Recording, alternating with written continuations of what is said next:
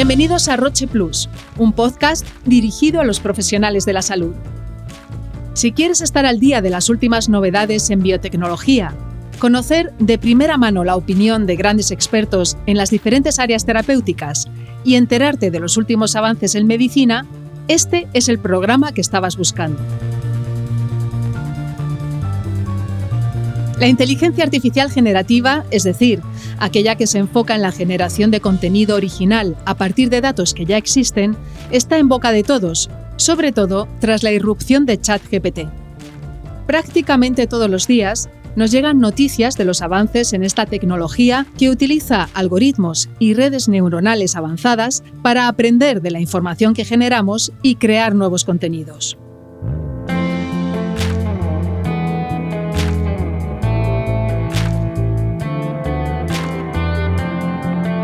En este capítulo de Roche Plus Innovación vamos a abordar el pasado, presente y futuro de esta nueva tecnología y de su impacto en el sector de la salud de la mano de Néstor Guerra Escotado, consultor de innovación en grandes compañías. Bienvenido, Néstor. Hola, ¿qué tal? Un placer. más, un, ya un viejo amigo del podcast. bueno, un gusto estar aquí. Y también tenemos con nosotros al doctor Guillermo de Velasco, médico adjunto de Oncología Médica del Hospital 12 de Octubre de Madrid. Bienvenido, Guillermo. Hola, ¿qué tal? Un placer estar aquí con vosotros. Pues vamos a empezar, eh, vamos a hablar del pasado, presente y futuro de, esta nueva tecnología, de la inteligencia artificial, de la que todo el mundo habla. Y vamos a empezar dando un poquito de contexto. Vamos a hablar del pasado. Néstor, con tanta novedad se nos olvida que aquí hay un, pasado en esta inteligencia artificial, que llevamos muchos años eh, desarrollando esta tecnología. ¿Cómo se ha ido gestando todo este boom? Bueno, cierto es que, el anhelo de crear máquinas inteligentes no es nuevo. Ya eh, los griegos, en la famosa eh, epopeya que eh, Jasón y los argonautas hicieron en busca del bellocino de oro, se encontraron con Talos, un autómata creado por el dios Hefesto que tenía vida propia, era un mecanismo con vida propia ¿no? y que anhelaba ser humano. Así que desde los griegos hasta ahora han ocurrido muchas cosas, pero posiblemente cuando hablamos de inteligencia artificial tenemos que hablar de muchas personas. Quizá una de las más reconocidas es Alan Turing, que propone de una forma, sin nombrar inteligencia artificial, propone ya las máquinas que son capaces de hacer actividades cognitivas humanas, ¿no? Estamos hablando de los años 50, fijaros si ha recorrido bastante, ¿no?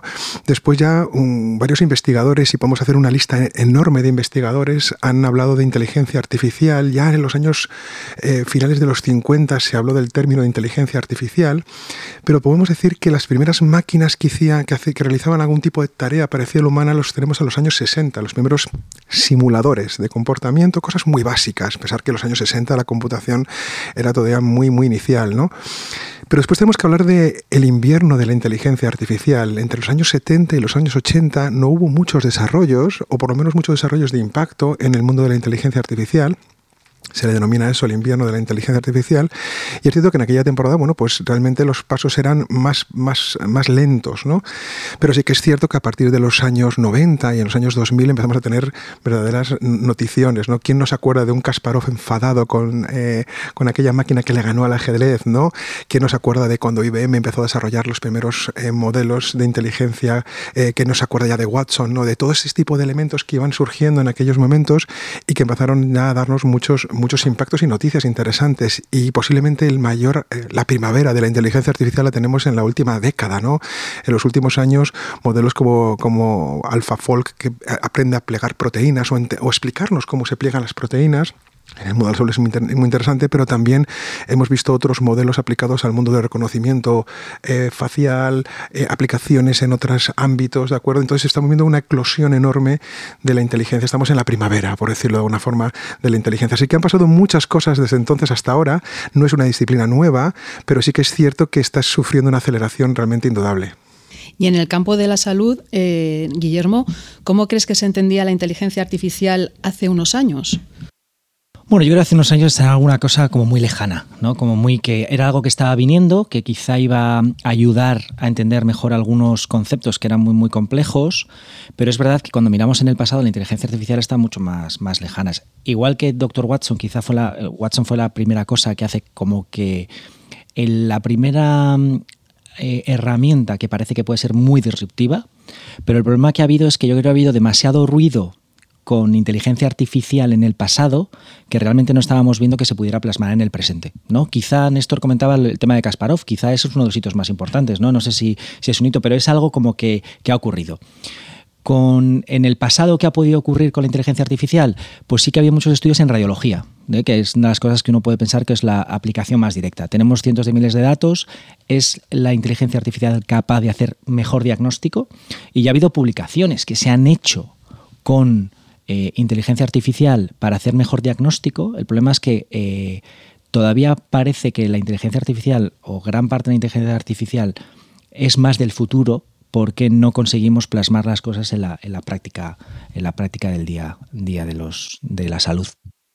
Y metidos ya de lleno en el presente, que avanza a una velocidad vertiginosa, eh, ¿qué usos están dando en el campo médico ahora mismo de esta tecnología? Pues en el mundo médico esto es una expansión que es brutal. Lo que ocurre es que eh, no lo tenemos, o sea, en general no hay tanta aplicación en la, desde el punto de vista de la medicina aplicada al paciente. ¿Qué quiere decir? Que cuando yo voy a tratar a un paciente, igual que hay avances, ¿no? Y tenemos la robótica o vemos lo que es la eh, que se está utilizando impresoras en 3D, lo que es la práctica clínica, lo que hay es mucho de investigación. A día de hoy, mucho investigación. ¿No? Comentaba Néstor con lo, del tema de, predicción y una de las cosas que estamos generando, eh, que ya la inteligencia artificial está ayudando desde hace tiempo, es hacer el análisis del Big Data. Una de las cosas que hacemos en medicina en general en todos los campos es generar muchísimos datos de todos los pacientes. Y el gran problema que hemos tenido es que desde el análisis sencillo no, no éramos capaces de utilizar toda esa información. Entonces pongo, por ejemplo, ejemplos muy prácticos. Eh, si tenemos 20.000 genes o tenemos eh, miles de proteínas para analizar, no podemos ir una a una analizando todas las proteínas. Entonces, antes la manera que teníamos que hacer era una, era una investigación de certeza. Teníamos que mirar una a una las proteínas para ver cuál es la proteína que podía generar una respuesta inmune mejor. A día de hoy hay vacunas que se han generado con inteligencia artificial por aproximación, que es uno de los grandes problemas que tenemos, que tenemos todo el dato, pero gracias a esa aproximación hemos sido capaces de generar vacunas muy rápidas que están en ensayos clínicos con una serie de, de proteínas que se han que en base a la inteligencia artificial he sido capaz de generar cuáles son las proteínas que pueden generar más inmunidad. Y eso sí, por ejemplo, es un salto que se ve mucho más en la eh, investigación. ¿Qué ocurre? Que de nuevo, como la mayoría de los datos se generan por aproximación, es mucho más difícil todavía dar el salto cualitativo a decir, esto lo vamos a aplicar. Yo, yo llevo diciendo muchos años que decir, joder, yo creo que en el futuro voy a dar a un botón y me va a decir que para este paciente me van a salir cuatro cosas. Tres muy razonables y una que no tiene ningún sentido y yo seré el que durante una fase tenga que decir estas tres tienen sentido, voy a utilizar esta que hay más evidencia generada y esta no. Pero todavía creo que falta un salto importante en el presente para que los, los médicos, y en este caso soy oncólogo médico, podamos aplicar esta, esta información a nuestros pacientes. Ahí estás de acuerdo, Néstor, porque hemos hablado muchas veces de los beneficios de, la inteligencia artificial generativa en el campo de la salud, pero eh, estamos hablando poco de, esos contras, ¿no? esas posibles connotaciones negativas que a veces tiene. ¿Qué opinas eh, del uso de la tecnología médica? ¿Qué pros y contras tiene ahora mismo? Eh, su utilización? Bueno, los pros yo creo que son indudables, ¿no? O sea, nos, da una, un abanico de posibilidades, ojalá, y deja que entre dentro del mundo de la opinión y especulación porque no sabemos cómo evolucionarán, pero podremos enfrentarnos a enfermedades que actualmente es muy complicado o no, no, no, no, tenemos herramientas suficientes o quizá estos modelos nos puedan hacer aproximaciones que ni se nos habían ocurrido ¿no? ante algunas patologías. La verdad es que lo que promete la inteligencia artificial, es una expectativa muy grande todavía, pero lo que promete es realmente revoluciones inauditas, ¿no? pero también las partes malas hay que tener cuidado, ¿no? Y no solo porque cuando uno entrena una, a uno de estos modelos, eh, no solo es el algoritmo de aprendizaje, es el dataset que tú utilizas, ¿no? ¿Cómo aseguramos que ese dataset es correcto? ¿Cómo aseguramos que esos datos tienen certeza, están bien, ¿de acuerdo? Y no solo de una forma maleficiosa, sino mal hecho, sino que posiblemente por errores nuestros, ¿no? Tenemos que tener mucho cuidado cómo entrenamos a estas máquinas para que realmente den lo que tienen que dar, pero también se nos pueden ocurrir usos absolutamente delictivos, ¿no?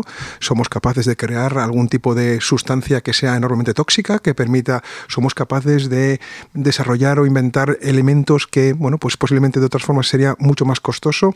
La inteligencia artificial también da superpoderes en todos los ámbitos y es muy importante en la regulación poder entender que este tipo de, escenarios estén controlados. Siempre habrá delincuencia, siempre habrá gente que haga el mal, pero eso no quiere decir que nosotros no eh, desarrollemos mecanismos para de alguna forma u otra controlarlos. ¿no? Así que sí que se promete muchísimo, pero también las amenazas son muy importantes y hay que barajarlas encima de la mesa como cualquier otra tecnología, obviamente. La fisión nuclear también nos ha dado aspectos muy buenos en el mundo de la salud con grandísimas buenas noticias, pero también bien sabemos que, que puede tener aplicaciones terribles. Y yo creo por eso estamos, se está avanzando mucho más inicialmente en métodos diagnósticos, porque ¿no? Eh, cuando utilizamos herramientas diagnósticas tenemos ya datasets muy construidos donde se ha demostrado que claramente la inteligencia artificial es mejor haciendo diagnósticos, por ejemplo, en mamografías, que el radiólogo. ¿Por qué? Porque al final es muy difícil construir esta información. Es decir, yo tengo la experiencia de 30 años de experiencia, pero es que la inteligencia artificial puede tener la experiencia de 3.000 años de 3.000 radiólogos.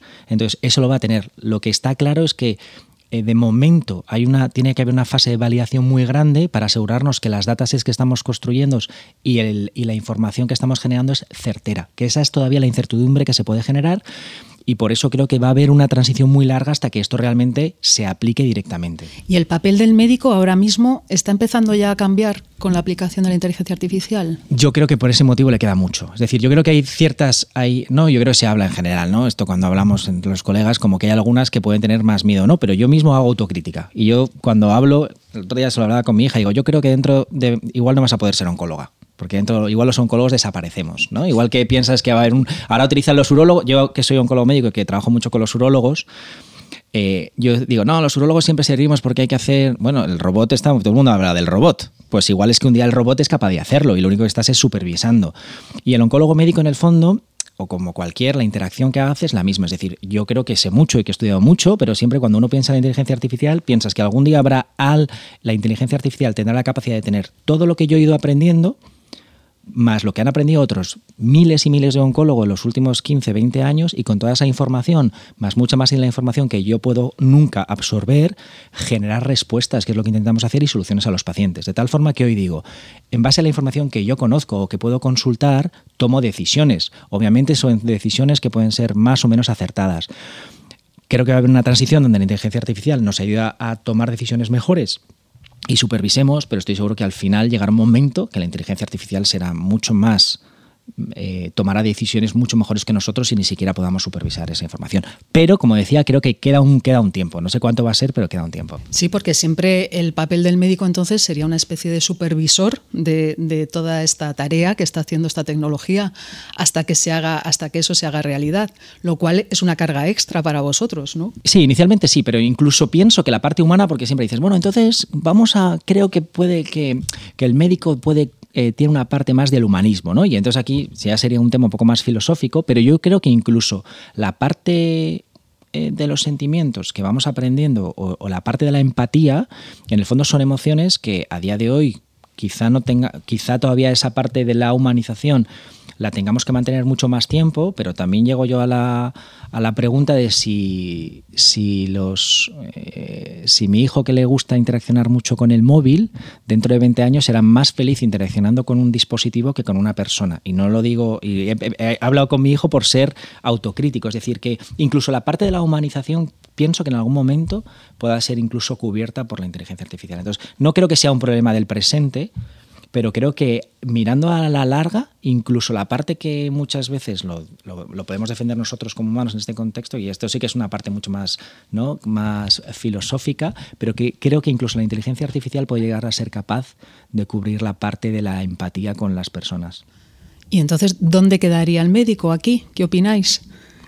Bueno, yo, yo eh, bueno, comparto completamente el punto de vista. Es, cierto que las máquinas empezarán a simular y emular muy bien a los humanos. Esto ya se está haciendo, ¿no? Y acabaremos teniendo quizá, y a entender un poco la expresión, ¿no? Máquinas más humanas que los humanos, ¿de acuerdo? Aunque sea un poco radical esto, así como suena, ¿no? Pero sí que es cierto que esto no inhibe nuestra capacidad de trabajar y seguir evolucionando. Lo que pasa es que tenemos una fotografía de nuestro trabajo actual. Entonces diríamos, bueno, si en el trabajo actual hace estas cosas, ¿qué hago yo? Bueno, es que no estás pensando la cantidad de cosas que no puedes hacer porque no tienes este tipo de capacidades, ¿de acuerdo?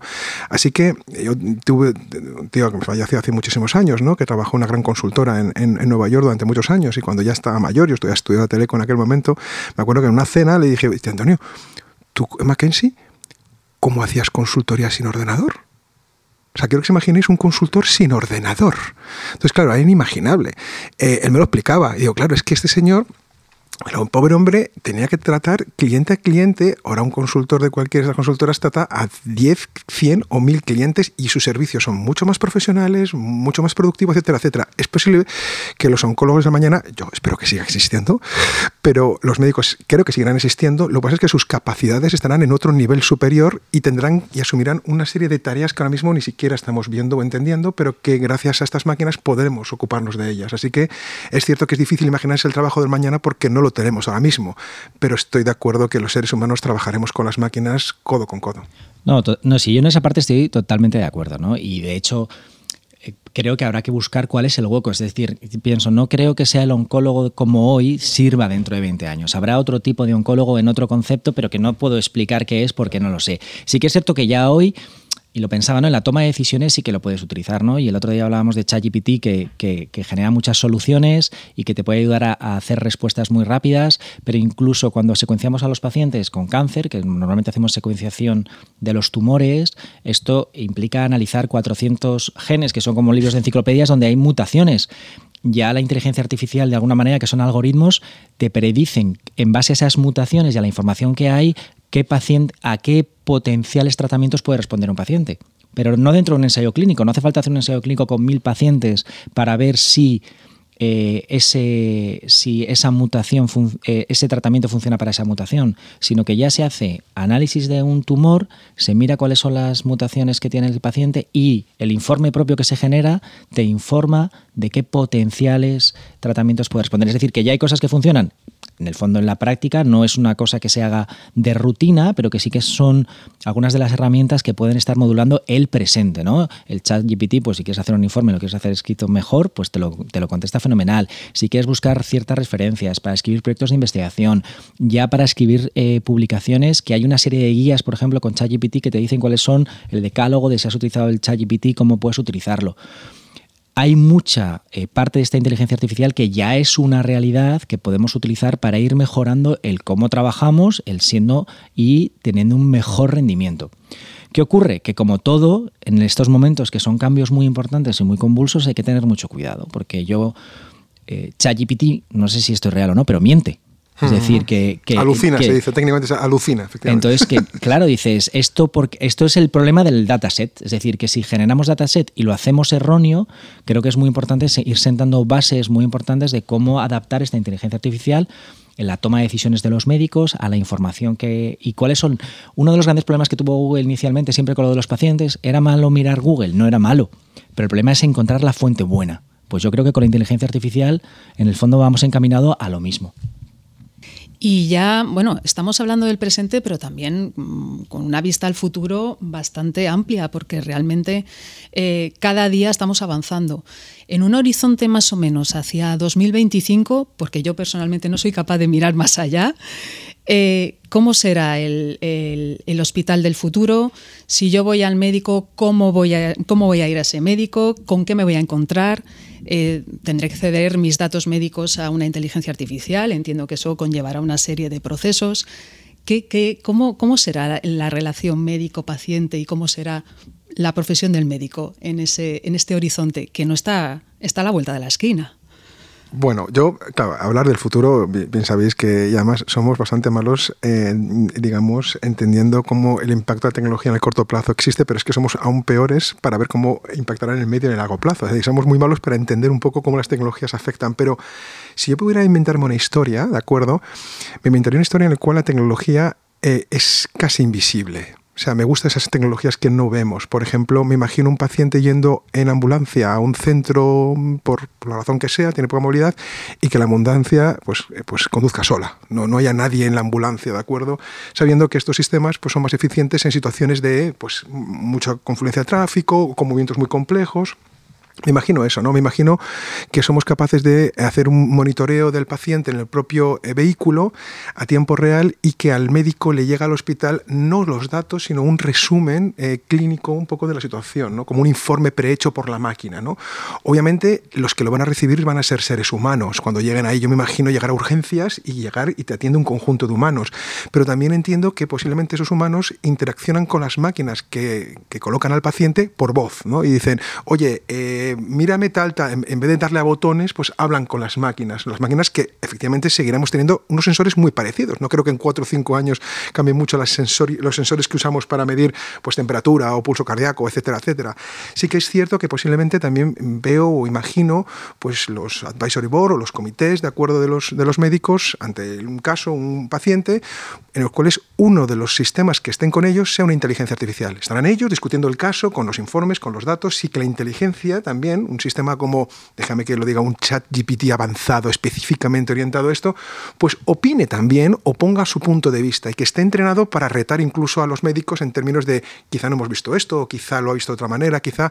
me imagino una situación así imagino también un paciente acompañado por una máquina un paciente que pueda tener una enfermedad que pueda ser más o menos larga en su permanencia en el hospital, en el cual, bueno, no solo los enfermeros se acercarán o enfermeras se acercarán a atenderle y el médico, sino que también pueda estar hablando con una máquina de todo, de sus hijos, de su no sé qué, de lo que sea, manteniendo conversaciones muy largas, algunas muy banales, otras muy filosóficas, y que acompañe ese sistema a este paciente hasta que tenga la alta. O sea, me imagino un, mundo en el cual la tecnología está mucho más naturalizada en nuestra vida de lo que podemos imaginar. Eso me imagino yo, ¿eh? no sé lo que acabará siendo. ¿Qué opinas, Guillermo? Hombre, yo no me imagino tanto, pero. pero, a ver, yo creo que el, primer cambio que sí que veo es que el móvil ya no lo vamos a llevar nosotros y lo vamos a llevar integrado, y eso sí que va a estar generando datos continuo. Entonces, hablábamos del Big Data, pero yo creo que el Big Data del que hablamos ahora no tiene nada que ver con lo que va a generarse. ¿Por qué? Porque nosotros, yo hablaba al principio que tenemos 23.000 genes, pero es que no tenemos 23.000 genes, tenemos luego nuestros microorganismos, que formamos un holobiente con millones de organismos con que nosotros tenemos todo lo que se llama esto del microbioma, que son millones y millones de microorganismos que conviven con nosotros, que a su vez cada uno tiene sus genes y que es una información que no es estable, sino que es dinámica. Entonces ahora tenemos un, reloj que nos mira nuestra frecuencia cardíaca, si hemos dormido más, si la saturación de oxígeno, y hay algunos que tienen electro, y hay algún, hay algún Alguna, algún paciente que acude a la urgencia porque el reloj le dice que no late su corazón. Yo creo que eh, la cuestión es que sí que creo que vamos a tener algún tipo de dispositivo implantado que va a tener un control muy bueno, pero sobre todo en la prevención. Y yo creo que es una de las grandes cosas que es donde se puede hacer los grandes avances realmente en el futuro, en general en todo, porque cuando miramos los planes de, de, inversión y de coste sanitario, la prevención suele ser menos de un 3, 4 o 5% en general, es decir, hay muy poquito de prevención y creo que este tipo de, de la inteligencia artificial y generación de Big Data en general, en el futuro, sobre todo, va a funcionar muy, muy bien para la prevención. Es decir, que podamos recopilar datos a todos los niveles de, toda, de la variación que hay, no solo ya de, los genes, como decía, sino de todo el genoma y todo lo que hay a su alrededor, eh, y toda la información que generamos de manera eh, dinámica, que sí que sirva muy muy bien para predecir. Eso por un lado. Eso de la mano de todo el desarrollo que está viendo Bestial en, ¿no? pues en, técnicas mucho más avanzadas a nivel molecular para curación de enfermedades determinadas, las enfermedades raras en las cuales no hemos podido generar evidencia, porque hasta ahora teníamos que hacerlo el método tradicional, seamos capaces de generar para cada paciente un tratamiento realmente personalizado, porque llevamos hablando mucho tiempo de medicina personalizada, pero es como que llevamos mucho tiempo hablando de inteligencia artificial y no se utiliza. Pues esto es real. Entonces yo creo que sí que veo una medicina muy, muy personalizada, que es donde digo yo que va a haber una etapa donde los eh, médicos en general, no solo los oncólogos, seremos supervisores que iremos viendo cómo esa inteligencia artificial se adapta hasta que haya y cada vez sea eh, más eh, independiente, ¿no? Es decir, que ahora nosotros vamos al médico, si nos duele la cabeza nos tomamos un paracetamol, ¿no? Quizá en el futuro solo los casos muy, muy, muy seleccionados donde no hemos sido capaces de prevenir y tengamos otro tipo de problemas sea donde realmente tengamos que incidir. Bueno, pues eh, tenemos una visión bastante completa ya de lo, que, de lo que está por venir. Hemos visto esa tecnología que quizá va a ser más humana, también que nos va a ir acompañando. Y yo creo, Guillermo, que tu hija mm, la vamos a necesitar. Si quieres ser oncóloga, mm, yo creo que sí, que, que hay futuro. Anímala, anímala. Hay que animarla, hay que animarla. Pues con esta visión terminamos este apasionante capítulo de Roche Plus. Muchísimas gracias a los dos, al doctor Guillermo de Velasco, a Néstor Guerra. Esto es Roche Plus, un podcast dirigido a los profesionales de la salud. Y hasta aquí este capítulo de Roche Plus, un podcast dirigido a los profesionales de la salud. Si te ha gustado, síguenos en tu plataforma de podcast preferida y disfruta de los siguientes episodios con nuevos temas de la mano de los mejores especialistas. Hasta el próximo programa.